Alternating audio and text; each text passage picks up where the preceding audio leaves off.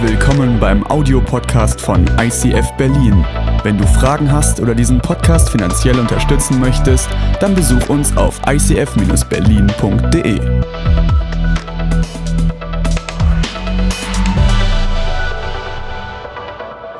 So, und jetzt kommen wir zur Predigt. Mein Lieblingsteil.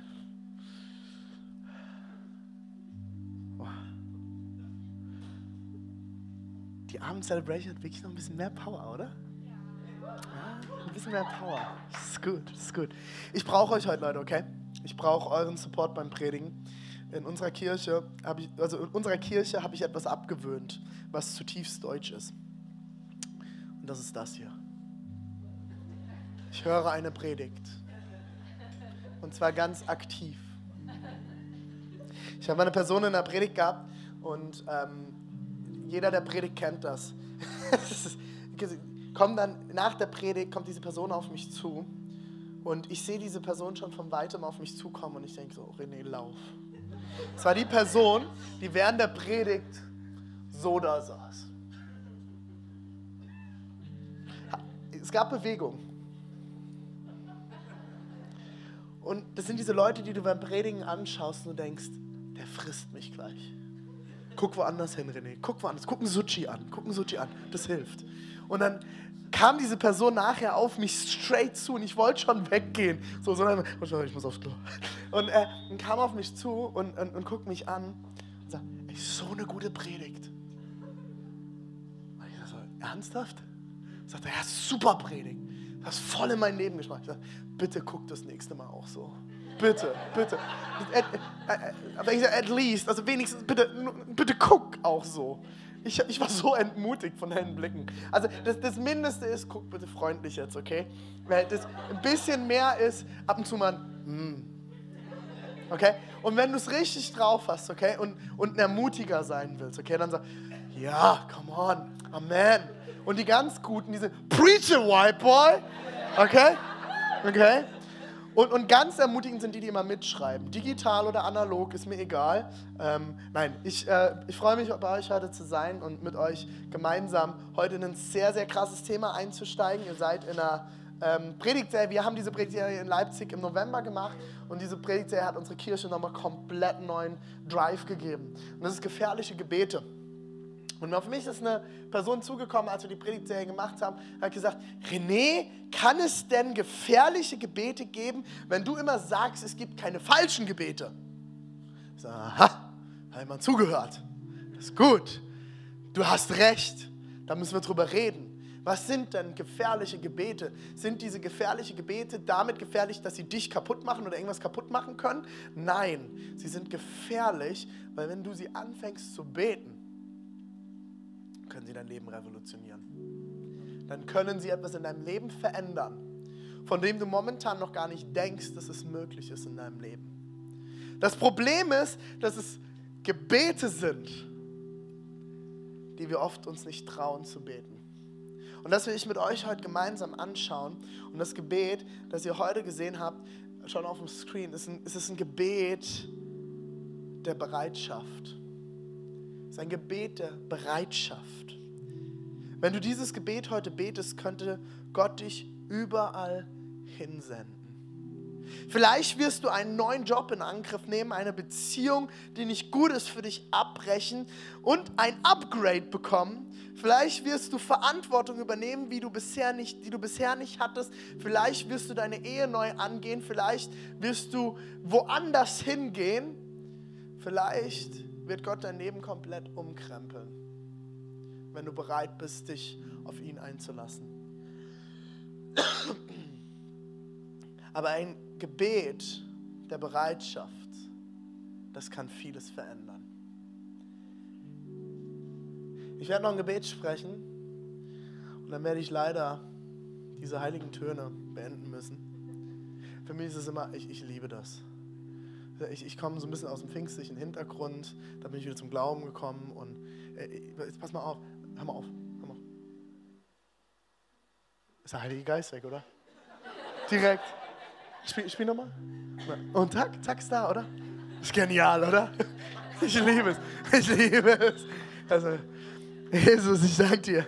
Danke dir, dass du jetzt hier bist. Heiliger Geist, danke dir, dass du da bist, ob Musik spielt oder nicht, weil du lebst in uns und du bist in jedem Einzelnen von uns jetzt hier lebendig. Und ich bete, Jesus, dass du uns jetzt berührst und begegnest und dass ein Stück weit mehr von Angst und von Scham und Zurückhaltung in uns, die uns davon abhält, leidenschaftlich für dich zu leben, heute ein Stück weit zurückgeht, ein Stück weit kleiner wird, weil wir deine Gegenwart heute wahrnehmen werden. Wir lieben dich. Amen. Davis, vielen, vielen Dank. Ah, schade.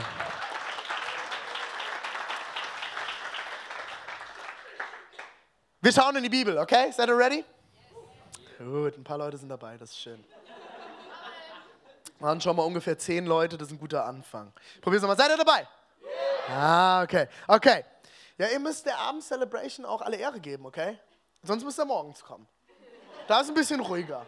Da ist man noch müde, da ist der Tag noch gerade am Anfang, wenn es an euch wie, geht wie mir. Ich hasse Morgende und Winter, brauche ich alles nicht. Deswegen, ich würde auch in die Abend-Celebration gehen. Da ist man wach, da ist der Lobpreis lauter manchmal.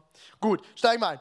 Wir schauen in die Bibel rein. Vom Alten Testament, dem ersten Teil der Bibel, bis zum Ende des Neuen Testaments beruft Gott Menschen. Er ruft Menschen heraus und sendet sie. Könnt ihr mir soweit folgen? Da gibt es so viele Namen, die wir nennen könnten, von dem Paulus über den Petrus, über Timotheus im Neuen Testament, im Alten Testament haben wir Noah, ganz interessanter Mann, kurz vorher noch nackig im Zelt gelegen und besoffen und am Ende wird er ausgesandt und baut ein Riesenschiff. Ja, die Geschichte kanntest du nicht? Schau mal in die Bibel, die Bibel ist genial. Da, gibt's, da, gibt's, da, da werden die krassesten Geschichten erzählt. Bis zu einem König David, der ein kleiner, hübscher Junge war, der auf einmal irgendeinen großen Riesen tötet. Äh, wir haben die krassesten Männer und am Ende pennt er mit der Frau, die er nackig auf, auf dem Nachbarsbalkon baden sehen hat und er wird genannt ein Mann Gottes. Und ihn hat er gesendet. Diese Leute sind so viele Menschen, die gebrochene Persönlichkeiten sind, die wahrscheinlich keiner einfach auswählen würde außer Gott. Und ich finde es ganz, ganz spannend, wenn wir durch die Bibel schauen, gibt es am Ende eigentlich drei Reaktionsmöglichkeiten, wie Menschen reagieren, wenn Gott ruft. Und das wollen wir uns jetzt anschauen. Die erste Person kennt ihr vielleicht wenn ihr in Kirche aufgewachsen seid, wenn nicht, dann lernt ihr sie heute kennen, ist eine Person, ähm, die äh, eine Weile in einem Wal gelebt hat und mit dem Wal gesurft hat. Total freakige Geschichte, wo man, also ich bin nicht christlich aufgewachsen und das waren die Geschichten, die mich herausgefordert haben, okay? Ähm, ist ziemlich cool, in einem Wal zu leben, ähm, aber äh, ist schon krass, oder? Mein Problem ist, ich esse zu gern Fleisch. Äh, okay, erster Jon, äh, Jona, okay? Jona ist ein, ist ein krasser Typ gewesen. Könnt ihr euch gern zu Hause mal die Geschichte anschauen, hat ein ganzes Buch bekommen in der Bibel im Alten Testament. Und der sagt, hier bin ich Gott, ich gehe nicht. Mach dein Ding alleine. Nö, mach ich nicht. Und wir lesen uns mal durch. Eines Tages empfing Jona Amitais Sohn. Das ist auch wieder ein super Name. Wenn ihr, noch, wenn ihr Kinder kriegt, könnt ihr euch notieren. Amitai. Wird sicher keiner haben sonst. Ähm, Amitais Sohn, eine Botschaft vom Herrn. Gott sprach zu ihm, geh in die große und mächtige Stadt Ninive und kündige ihren Bewohnern mein Strafgericht an. Denn ihre Bosheit schreit zum Himmel. Ich kann sie nicht länger mit ansehen. Also komm ihm auf ihm zu und sagt, hey, geh in diese Stadt, geh nach Berlin und sag allen Leuten in Berlin, dass Gott sie bestrafen wird. Super Dienst, oder? Da kommt Freude auf, oder? So, also super, klar, mache ich. Gerne. Kriege ich noch eine Axt dazu? Wie, wie soll man das machen? Megafon, Schild, Jesus lebt und dann die Leute auf dem Alex anbringen. Okay, Anna. Ähm, Jona machte sich auf den Weg, und Leute, ich liebe die Bibel. Jona machte sich auf den Weg, aber in die entgegengesetzte Richtung.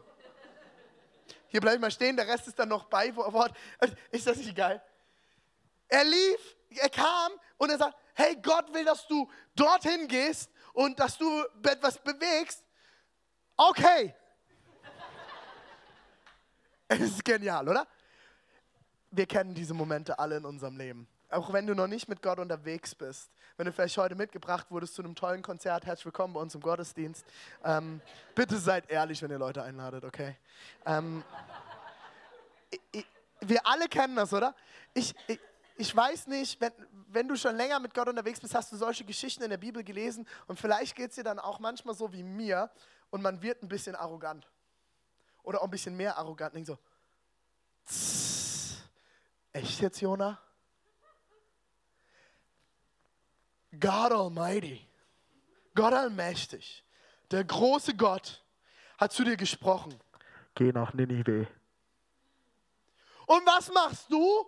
Du rennst weg. Also wenn Gott zu mir reden würde und so deutlich sagen würde, was ich zu tun habe, dann würde ich es tun. Ich habe mich schon oft dabei ertappt, dass ich immer mal wieder solche Gedanken hatte. Vielleicht geht es aber auch nur mir so. ICF Berlin, ihr seid da viel demütiger als ich. Ähm, aber ich habe immer wieder solche Momente gehabt. Und dann muss ich im nächsten Moment wieder feststellen, warte mal, was sagt denn Gott da auch? Also ich weiß nicht, ob ich in die richtige Richtung gelaufen wäre. Ob ich mich getraut hätte, nach Ninive zu gehen und allen Leuten zu erzählen, so, das war's, Leute, morgen kommt das Strafgericht Gottes, dann ist Zapfenstreich, Licht aus. Tut mir leid für euch, ich wünsche euch alles Gute, ich äh, bin wieder weg. Das ist jetzt nicht den Dienst, den man gerne macht, oder? Das ist jetzt nicht den Dienst, auf den man sich freut. Und Jona sagt, hier bin ich, ich gehe nicht.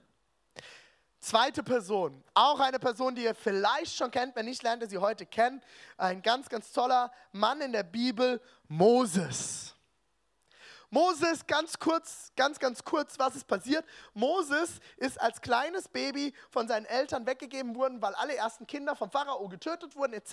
Und er wurde in so ein kleines Weidenkörble, wird der Schwab sagen, Weidekörble, reingesetzt worden und in Nil gesetzt worden. Und dann hat ähm, das Haus des Pharaos hat ihn dann aufgenommen. Er ist im Hause des Pharaos wie als Sohn des Pharaos aufgewachsen, als Israelit. Zwei Dinge, die nicht miteinander gehen. Und er wächst dort auf und irgendwann kommt der Tag, wo er feststellt, ich bin anders. Ich gehöre eigentlich gar nicht zu den Ägyptern. Ich gehöre zu den Juden. Und er entfernt sich vom Hause des Pharaos, dann passieren noch ein paar lustige oder auch teilweise nicht so lustige Dinge und er findet sich unter seinem Volk wieder. Und jetzt passiert folgende Geschichte. Und nun Geh, sagt Gott zu Mose, ich will dich zum Pharao senden. Du sollst mein Volk, die Israeliten aus Ägypten, herausführen. Mose erwiderte Gott, wer bin ich denn, dass ich zum Pharao gehen könnte und die Israeliten aus Ägypten führen könnte? Hier bin ich, sende doch jemand anderes. Auch hier hatte ich Momente, wo ich gedacht habe, oh, come on, Mose. Also wenn Gott dir sagt, du sollst das tun, wird er dich auch begabt haben, wird er alles in dich hineingelegt haben, der Heilige Geist ist in dir, du hast alles, was du brauchst, um den Dienst zu tun. Wenn Gott dir das sagt, dann geh bitte schön auch. Aber jetzt muss man wiederum mal kurz überlegen, was Mose denn hier durchmacht. Mose, der nicht als Israelit aufgewachsen ist, wahrscheinlich ungefähr so alt ist wie Suji. Wie alt bist du? 28, ja, ungefähr, so irgendwo in den 20ern wahrscheinlich ist. Ja, so plus minus 17 Jahre. Ähm, er ist irgendwo so um die 20 wahrscheinlich.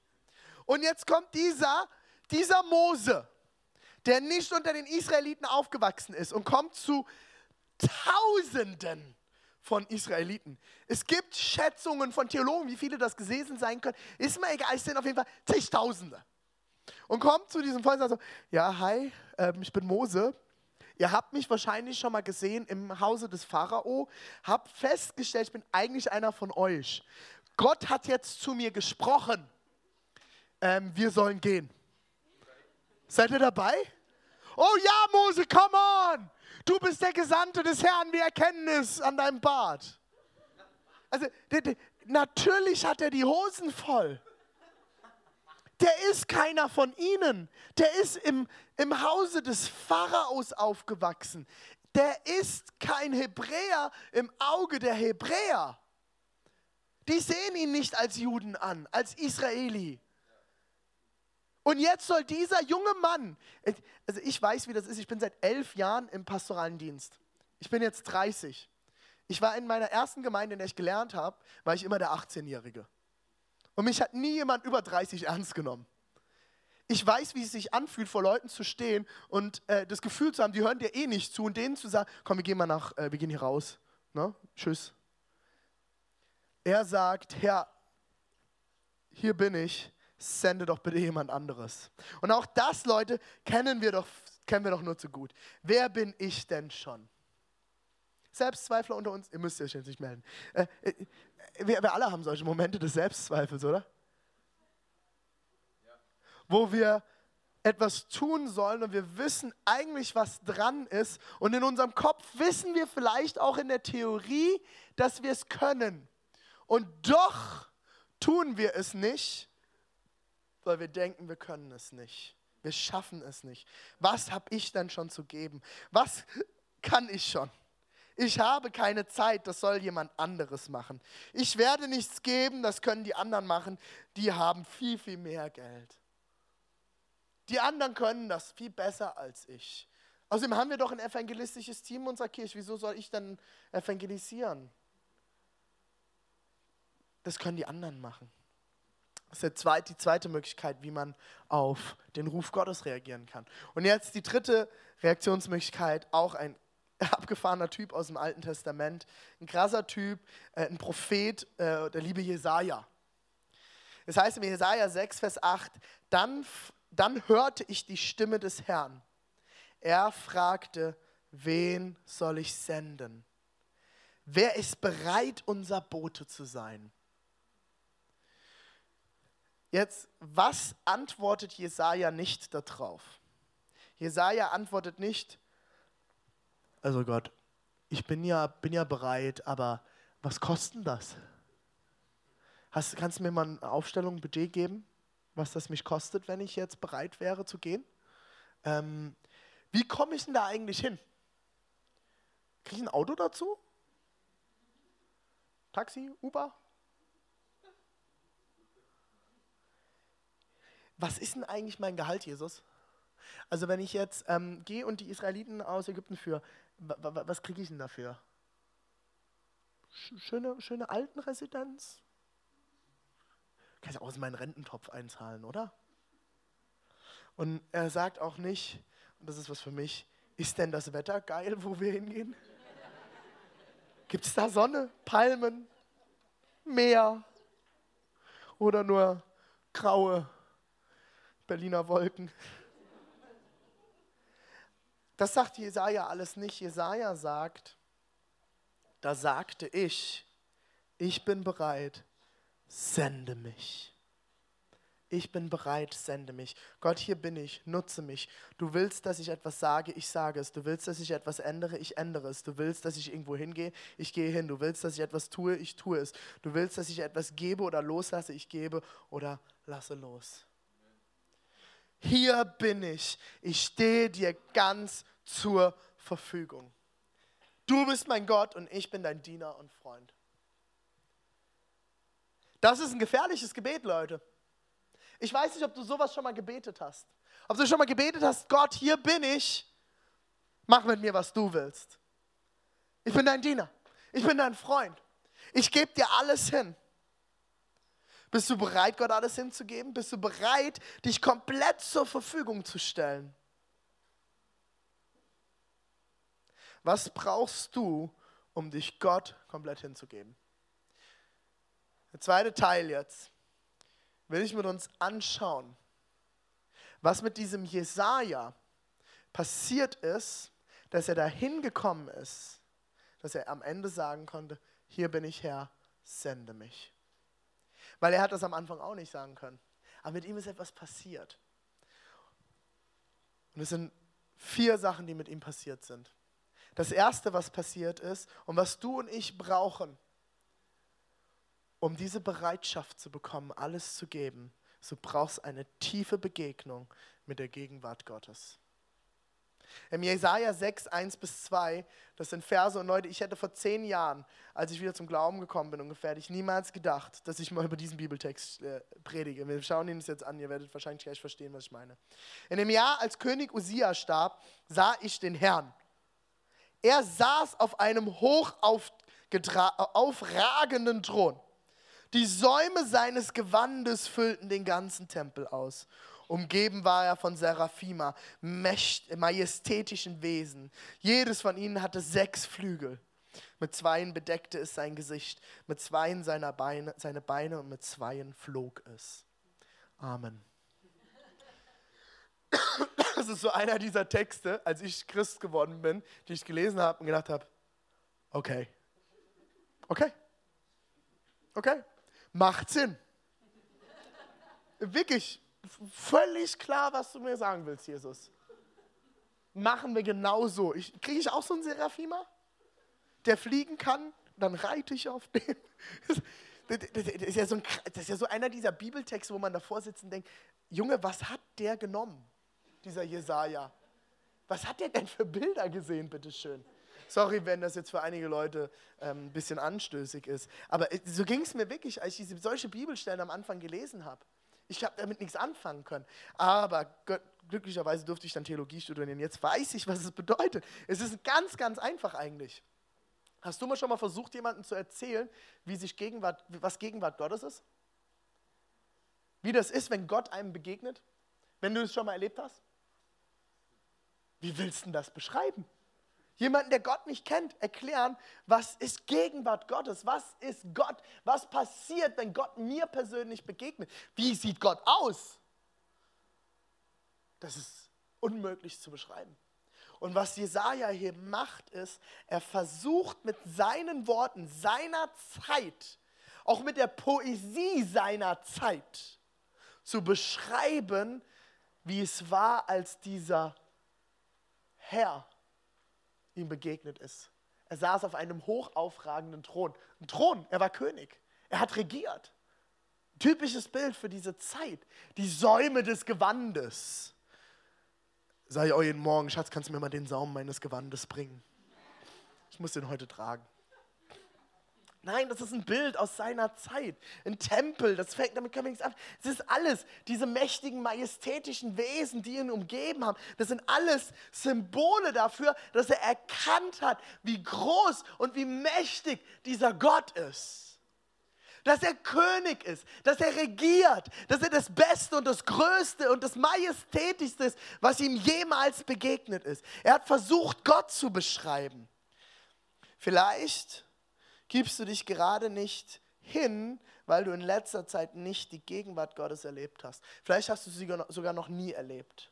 Und ich rede jetzt nicht von Leuten, die vielleicht hier sind, die sagen, ich bin noch nie in der Kirche gewesen, ich habe noch nie was mit Gott zu tun gehabt. Vielleicht bist du sogar schon seit deiner Babytage Christ. Du bist da hineingeboren. Du hast die gesamte Kinderkirche, Sonntagsschule, äh, Kindergottesdienst, wie auch immer das bei dir hieß, alles durcherlebt du bist in den Jungkreis gegangen und jetzt sitzt du heute im ICF Berlin, weil das die coolste Kirche ist. Aber diese Gegenwart Gottes, Amen, Halleluja, das wäre der Moment gewesen. Das wäre der Moment gewesen, Leute. Ich habe ich hab euch sogar Raum gelassen. Ich erzähle es nicht im Stefan, ist okay. Vielleicht hast du diese Gegenwart Gottes noch nie erlebt.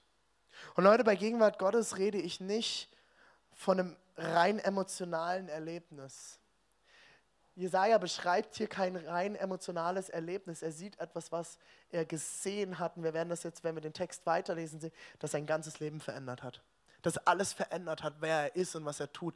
Und Leute, ich rede nicht davon, dass, dass du irgendwann mal vor ein paar Jahren äh, irgendwann mal Jesus dein Leben gegeben hast. Es geht um mehr. Es geht um eine Begegnung mit Gott die wir regelmäßig immer wieder brauchen. Das hat diese Menschen in der Bibel verändert. Dass ich mich aufmache, dass ich die Ruhe und die Stille vielleicht auch mal suche. Dass ich mir Zeit nehme und sage, hier bin ich Gott, begegne mir. Zeig dich, wer du wirklich bist. Ich brauche dich. Mir hat mal jemand gesagt, ja nee, du wirst ja dafür bezahlt. Und ich sage, du hast keine Ahnung, wie schwer das manchmal sein kann, auch als Pastor die Gegenwart Gottes zu suchen. Man kann so beschäftigt sein mit Kirche und mit den Menschen dieser Kirche und Gesprächen und Krisen und Herausforderungen und Finanzen und alles, was dazugehört, dass ich manchmal vergesse, die Gegenwart Gottes zu suchen. mir die Zeit zu nehmen, zu sagen, hier bin ich Gott, begegne mir. Zeig dein Angesicht. Ich brauche dich. Der zweite Punkt, den Jesaja erlebt hat und den du brauchst, ist ein tiefes Verständnis. Und das ist jetzt hart, Leute, von deiner persönlichen Unzulänglichkeit. Das ist jetzt nicht dieser schöne Predigttext, wo man sagt, so, ja, ihr fühlt euch alle gut. Nein, wir brauchen eine Erkenntnis davon, dass wir es alleine nicht hinkriegen. Und ich will euch, will euch mit reinnehmen in eine, eine, größt, eine der größten Lügen unserer Zeit ist die, die der Humanismus geprägt hat die da heißt, ich bin doch eine gute Person. Ich bin gut. Ich bin gut. Wir hatten damals im Rallye-Unterricht in der 12. Klasse eine Diskussion. Wir hatten einen tollen Pfarrer damals als Rallye-Lehrer und wir hatten eine Diskussion, ist denn der Mensch von Grund auf gut oder böse? Wir waren zwei aus einer, äh, aus einer Freikirche und äh, ungefähr 25 Leute aus, nicht aus der Freikirche und zwei Leute äh, gesagt, wir haben gesagt, wir glauben, äh, Gott, äh, der Mensch ist nicht von Grund auf gut und der Rest hat gesagt, ihr habt sie nicht mehr alle und wollt uns rausschmeißen. Ich habe für mich überlegt, ich will heute nicht die Diskussion zu Ende führen, ist der Mensch von Grund auf gut oder böse. Das kannst du herausfinden und du findest in der Theologie beide Standbeine. Das Interessante ist, ähm, ich glaube, wir fühlen uns so lange gut, solange wir uns mit Schlechteren vergleichen. Solange ich mich mit denen vergleiche, die eben nicht so gut sind wie ich. Und je größer die Stadt ist, desto mehr finden wir von so Leuten. Oder? wir wissen alle, in welche Stadtteile und welche Straßen wir gehen müssen, damit wir uns wieder gut fühlen. Und wir wissen auch, welche Fernsehsender wir anschalten müssen, damit wir wieder denken, Mensch, ich bin doch besser als die Leute bei RTL 2. Oder?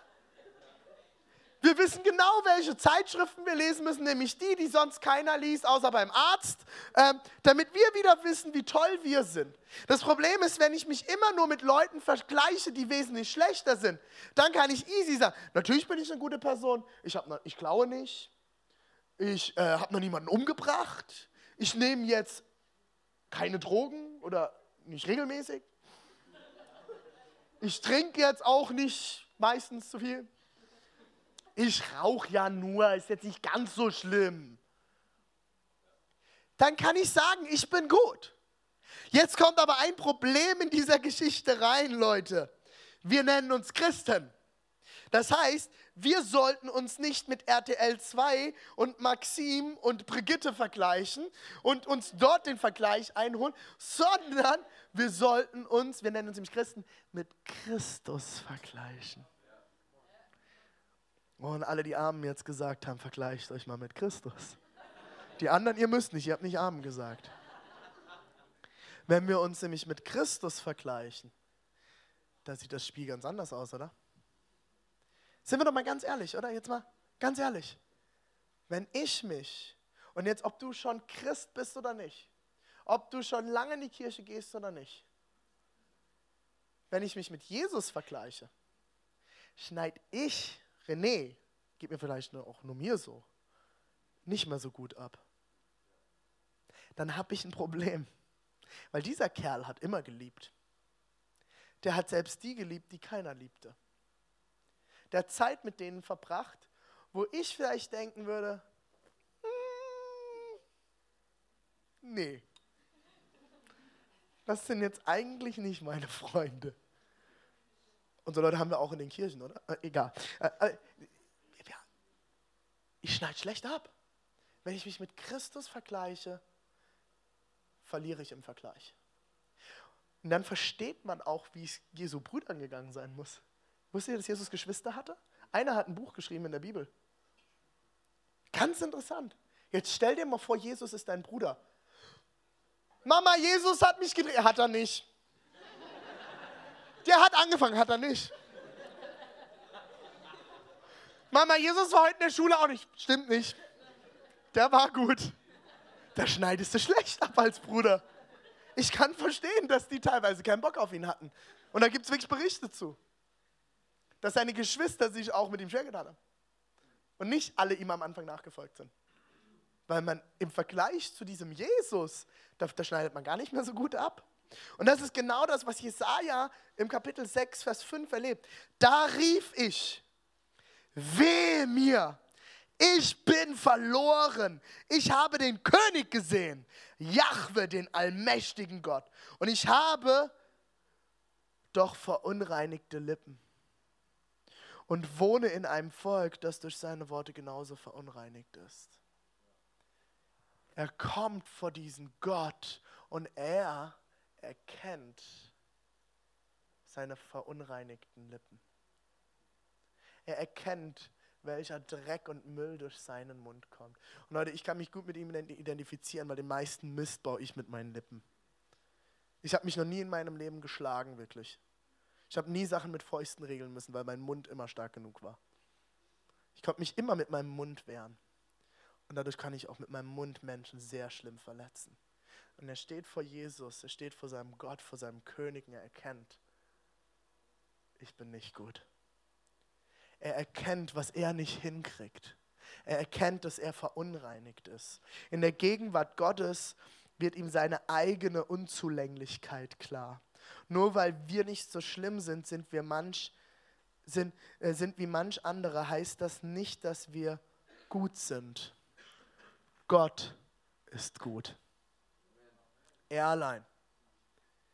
Wenn ich erkannt habe, wenn ich in der Gegenwart Gottes war, meine eigene Unzulänglichkeit erkannt habe, dann brauche ich noch eine Sache. Ich brauche ein tiefes Verständnis von Gottes Gnade. Und jetzt kommt der schöne Teil der Predigt. Ich liebe es, über Gnade zu predigen. Ich glaube, es geht jedem Prediger so.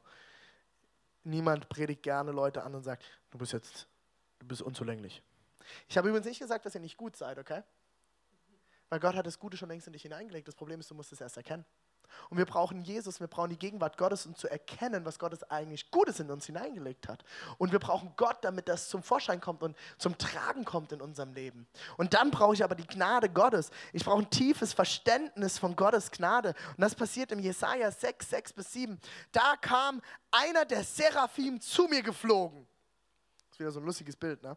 Er, er hatte mit einer, jetzt wird noch viel abgefahren, er hatte mit einer Zange eine glühende Kohle vom Altar genommen und berührte damit meinen Mund. Er sagte, die Glut hat deine Lippen berührt. Jetzt bist du von deiner Schuld befreit. Deine Sünde ist gesühnt. Und das ist der Moment, wo wir wieder einen Altar mit heißen Kohlen aufbauen sollten damit wir nachher wieder schöne Würste grillen können. Nein, warum, warum, wo kommt das her, dieses Bild? Es ist wieder, Jesaja spricht mit einem Bild seiner Zeit. In jedem Tempel stand ein Altar und dort waren heiße Kohlen, weil dort Tiere geopfert wurden, um Sünden zu vergeben, um Gott milde zu stimmen. Und dieser Seraphima kommt ohne ein Opfer ohne dass Jeremia ein Opfer gebracht hat, kommt mit dieser Zange, nimmt diese Kohle und hält sie an Jesajas Lippen. Und Jesaja wird klar, ich bin unzulänglich. Dieser Seraphima kommt und legt diese Kohle auf meine Lippen. Mir ist vergeben. Es ist weg. Das kam direkt von Gott und er hat mich befreit. Er hat alles von mir genommen. Meine ganze Unzulänglichkeit ist weg. Ich bin angenommen von meinem Gott. Ich bin würdig in seiner Gegenwart zu sein. Ich bin würdig bei ihm zu sein. Und ich will dir das heute sagen, vielleicht fühlst du dich heute so oder manchmal so, dass du sagst, ich kann nicht in die Gegenwart Gottes kommen. Ich habe so viel Mist gebaut. Wenn Gott wüsste, was ich mir gestern Abend wieder angeguckt habe. Wenn Gott wüsste, wie ich XY behandelt habe. Wenn Gott wüsste, was ich manchmal für Gedanken habe. Wenn Gott wüsste, was in mir vorgeht, dann könnte ich ihm nicht mehr begegnen. Dann will er mich nicht mehr. Und das ist das, was wir auch erkennen müssen. Wir schaffen es nicht alleine. Aber wisst ihr was, dann kommt der zweite Schritt. Wir erkennen, Gott ist gnädig, er hat schon längst alles getan. Er hat schon längst bezahlt. Es ist vorbei. Es ist vollbracht. Es ist vorbei. Es ist rum. Alles ist vergeben. Alles ist weg. Und genau deswegen muss ich nicht mehr den ganzen Tag beten, Herr, vergib mir, sondern ich darf in dem Bewusstsein leben, dass mir vergeben ist. Und ja, es ist gut, manchmal Sünden ans Kreuz zu bringen. Weißt du warum? Nicht wegen Jesus, sondern wegen dir. Weil ich mich daran erinnern muss, wenn ich Dinge ans Kreuz bringe, dass sie weg sind. Dass ich sie nochmal abgegeben habe. Aber Jesus weiß schon längst, dass die da dranhängen. Jesus hat sie nämlich vor 2000 Jahren schon längst getragen. Er hat schon längst bezahlt. Wenn wir all das verstanden haben, dann können wir nur noch sagen und beten, Herr, sende mich. Wenn ich erkannt habe, dass ich nichts, nichts geben kann, dass ich es nicht alleine schaffe und dass mir alles vergeben ist und dass Gott alles für mich getan hat, dann kann ich nur noch sagen, Herr, sende mich. Nein, es ist eine tägliche Entscheidung, Leute. Es geht nicht um die Entscheidung, die du vielleicht irgendwann mal für Jesus getroffen hast. Du sagst, ja, ich habe ich hab mich schon mal für Jesus entschieden. Aber auch seine Gnade angenommen. Aber weißt du, dass das eine tägliche Entscheidung ist? Und Leute, mich interessiert es nicht, wie viele Bibelstellen ihr auswendig könnt. Ich kenne so viel Christen. Und Leute, ich bin jetzt, wie gesagt, ich bin nicht christlich aufgewachsen. Und ich bin immer wieder mit Christen herausgefordert. Wisst ihr warum? Und das ist auch einer der Gründe, warum die Kirche im Westen so wenig Kraft hat. Wir wissen so viel. Wir haben so viele Predigten gehört. Wir haben die besten Bibelstellen auswendig gelernt. Wir haben 15 Bibeln zu Hause im Regal stehen. Wir machen unsere tägliche Bibellese und all das. Und Leute, in Klammern, ich habe nicht gesagt, dass das verkehrt ist. Das sind alles Dinge, die gut sind. Aber wisst ihr was? Wenn du nicht beten kannst, Herr, sende mich, ist das alles wurscht. Dann hast du hier oben einen ganzen Wasserkopf voll mit christlichen Infos. Und dann wirst du immer christlicher. Du fängst an, die christliche Sprache zu sprechen, kanaanisch. Du fängst an, christlich auszusehen, du fängst an, christlich zu riechen. Du fängst an, die richtigen christlichen T-Shirts zu tragen. Dann, dann kannst du das alles. Aber du bewegst nichts. Weil nur durch dieses Gebet kommst du dahin, dass Gott alles in deinem Leben in der Hand haben darf und durch dich wirken kann. Und wenn du nicht bereit bist, dieses Gebet zu beten, und jetzt werde ich ganz krass, Leute, jetzt werde ich scharf, aber es ist die Abend-Celebration, da darf man das. Jetzt werde ich ganz scharf. Jetzt werde ich ganz scharf. Wenn du dieses Gebet nicht bereit bist zu beten, dann hör auf, Bibelverse auswendig zu lernen. Dann bringt es nichts. Weil dann bist du nicht bereit, Jesus nachzufolgen. Jesus nachfolgen bedeutet nicht, in einen Gottesdienst zu gehen. Jesus nachfolgen bedeutet nicht in der Worship Band spielen. Jesus nachfolgen bedeutet, sich senden zu lassen. Bereit zu sein, alles hinzulegen und zu sagen, Jesus, mach mit mir, was du willst.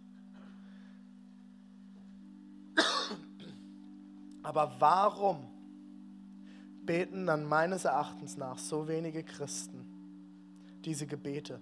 Prüfe mich Gott, brich mich Gott, sende mich Gott. Warum?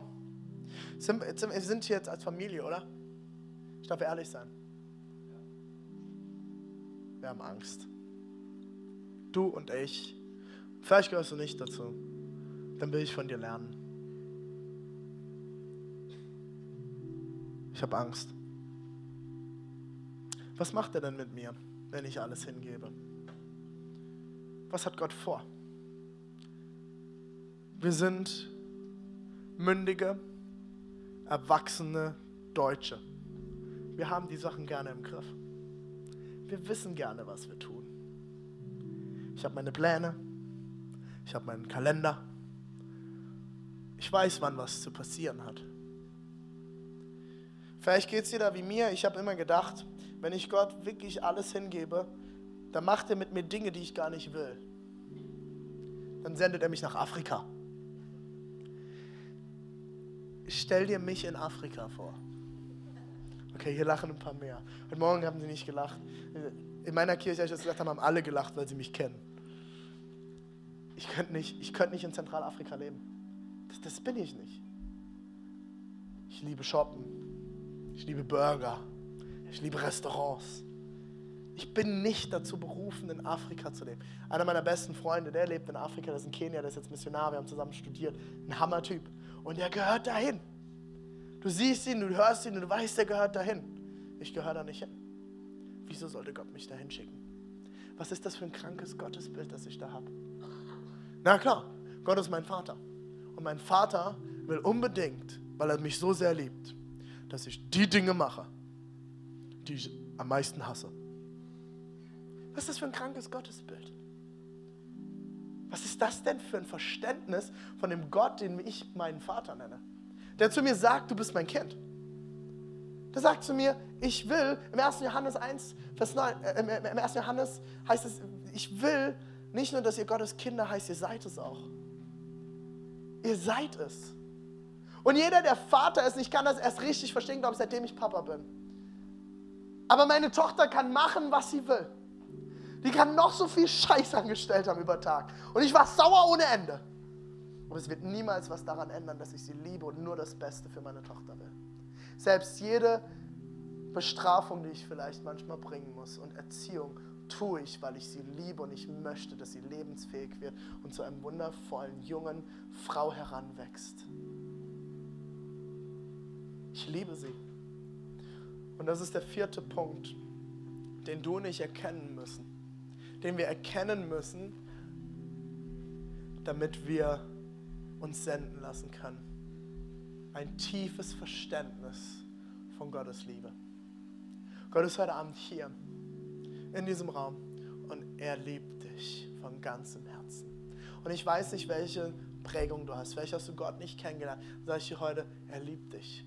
Vielleicht kommst du, bist du schon immer Christ und du kommst aus einem Hintergrund, wo man dir gesagt hat, Gott ist gerecht und Gott ist Liebe.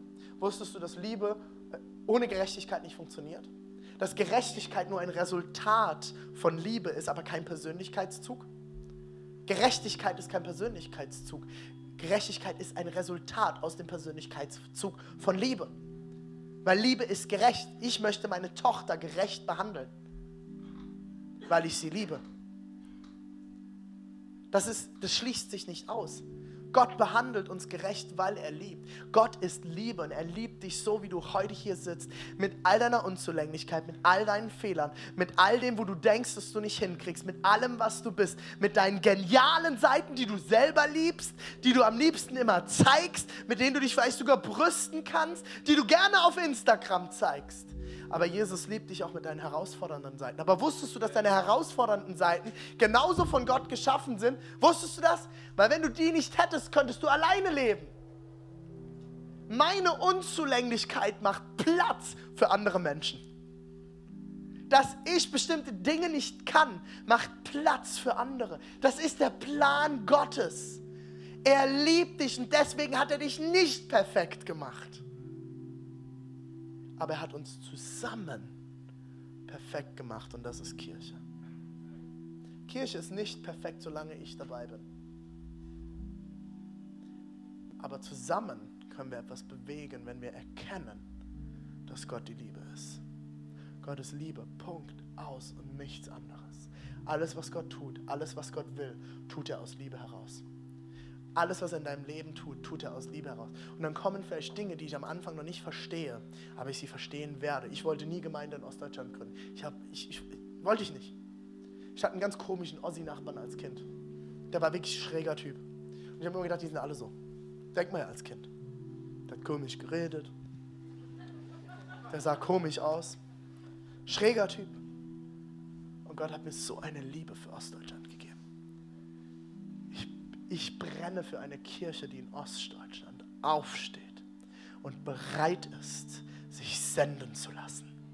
Die bereit ist, mit mir gemeinsam aufzustehen und sagt, wir lassen uns senden in unsere Stadt. Kirche ist nicht Sonntag, sondern Kirche ist Montag bis Samstag. Und sonntags kommen wir als Kirche zusammen, um zusammen zu feiern, was Gott unter der Woche in unserer Kirche und mit uns getan hat.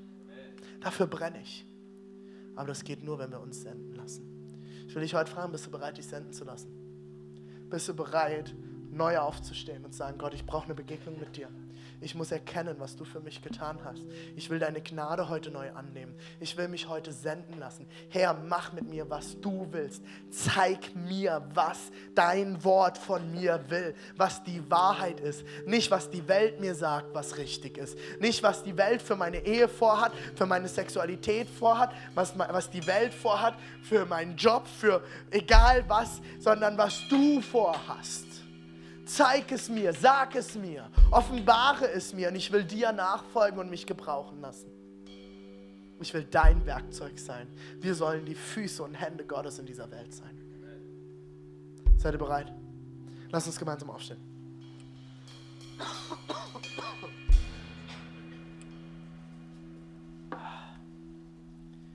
Lenny meint es ganz gut mit dem heiligen Nebel heute. Puh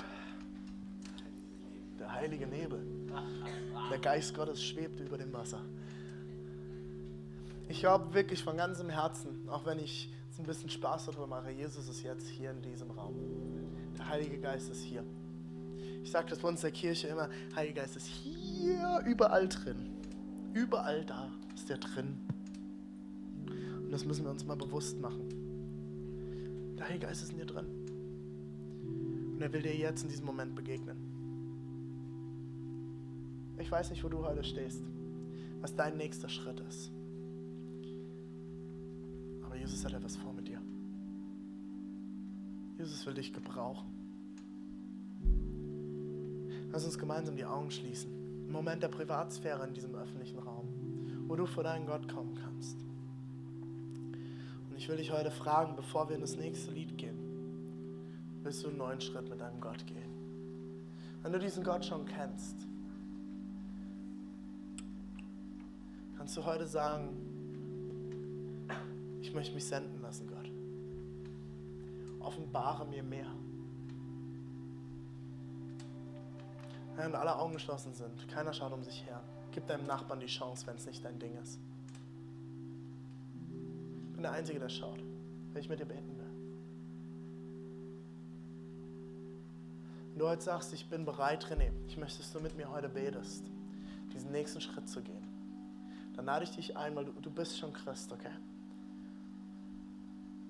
Und dann brauchst du dich nicht mehr jetzt zu schämen. Diesen Schritt zu gehen, ist, du brauchst dich nicht schämen, das ist das Beste, was du tun kannst in deinem ganzen Leben. Dann lade ich dich jetzt ein, streck deine Hand nach oben als ein Zeichen des Lobpreises. Alles fängt immer an mit Lobpreis. Lobpreis ist, ich stehe vor dir und ich gebe alles hin. Und es geht nicht um mich, sondern es geht um dich. Streck sie ganz nach oben.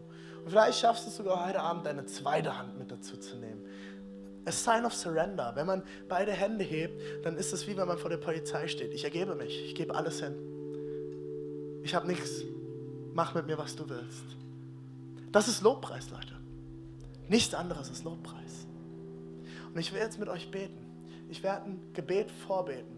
Und dort, wo du jetzt stehst, lade ich dich ein, dieses Gebet mal laut und vollmächtig mitzubeten. Nicht zu nuscheln, nicht zu flüstern, wenn du deine Hände gehoben hast. Wir beten laut als Kirche zusammen, wenn du das möchtest, mit, okay?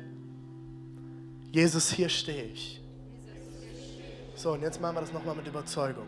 Jesus, hier stehe ich. Ich lege alles ab. Ich gehöre dir. Herr, sende mich. Begegne mir. Gebrauche mich. Tu du mit mir was du tun willst. Ich vertraue dir.